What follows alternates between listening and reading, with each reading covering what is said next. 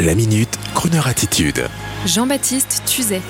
L'avant-première de James Bond racontée à nos auditeurs sans spoiler le film. Mardi 28 septembre à Paris et à Londres avait lieu l'avant-première tant attendue de No Time to Die, Mourir peut attendre, le nouvel opus de James Bond que les fans attendaient depuis maintenant six années et dont la sortie a été maintes fois repoussée. En ce mardi 28 septembre à Paris avait lieu deux événements coordonnés. Le premier aux Champs-Élysées pour la presse, sans aucune célébrité, sachant que l'équipe du film devait être à Londres. Dans le cinéma UGC des Champs-Élysées, vigiles en smoking munis de jumelles à infrarouge pour surveiller dans la salle les obsédés du smartphone qui auraient la mauvaise idée de le sortir pour filmer une scène. Les hôtesses, de leur côté, distribuaient des petits sacs argentés pour enfouir les portables pendant la sacro-sainte projection. Les journalistes conviés n'avaient qu'une place et ne pouvaient venir accompagner, pas de paillettes donc. Par contre, au Grand Rex, l'avant-première payante pour certains était beaucoup plus festive car le club James Bond était à la manœuvre avec 200 membres français venus en smoking sous la houlette de leur président Luc Leclèche et en robe fendue pour les filles, sans parler des gagas de la série qui arboraient une forêt de pins et portaient même des chaussettes 007. Sur scène, un petit orchestre avec une jeune artiste qui interprétait les chansons de James Bond. Et le film, comment il était ce film? Eh bien, pour respecter la consigne No Spoiling donnée par la production, j'ai demandé à Frédéric Brun, notre spécialiste de James Bond, dont le charme à la Pierce Brosnan jeune n'est pas passé inaperçu ce soir-là, Frédéric nous dit ceci, étonnant, surprenant, des paysages à couper le souffle du village italien, perché à la Norvège, l'esthétique est merveilleuse. La principale scène d'action étonne par sa scénographie proche des jeux vidéo en caméra subjective. Côté scénario, le film est de plus en plus concentré sur le héros James Bond, dont on sait à présent tous les états d'âme, son ressenti et sa relation amoureuse avec Léa Seydoux, la française, qui devient incontournable. Le pathos est désormais de mise pour James. Les larmes, l'amour, il s'humanise, l'humour est également de retour dans James Bond avec un humour très anglais au troisième degré, bravo. Le film vous tient en haleine jusqu'à la dernière seconde où vous pourrez y entendre prononcer une phrase fondamentale qui remet du piment à l'affaire. Je ne dis rien de plus.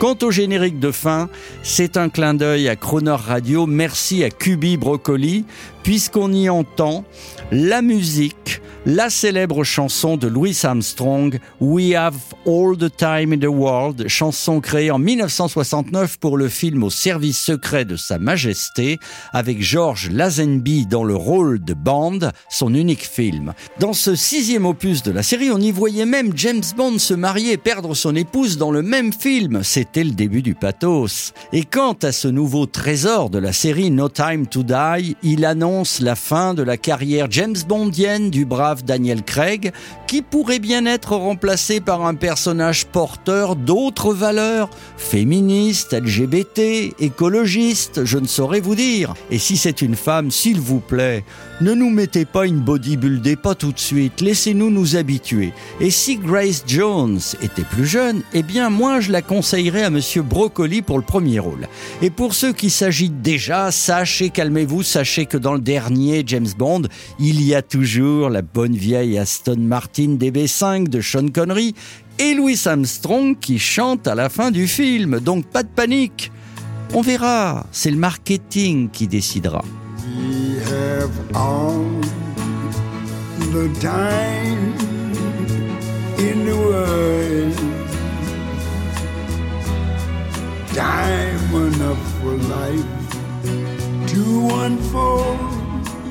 All the precious things love has in store. We have all the love in the world.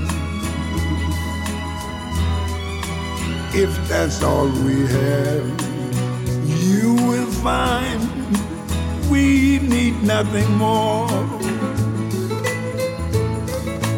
Every step of the way will find us with the cares of the world far behind us. We have all the time in the world just for love, nothing more, nothing less. Only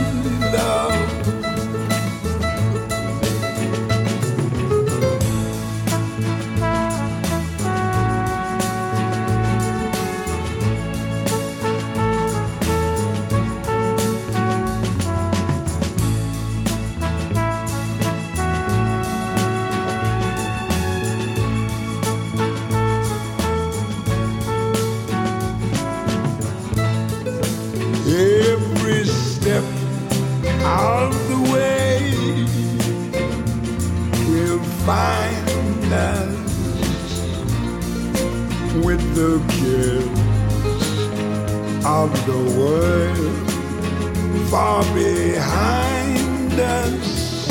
Yes, we have all the time in the world just for love, nothing more, nothing less, only love.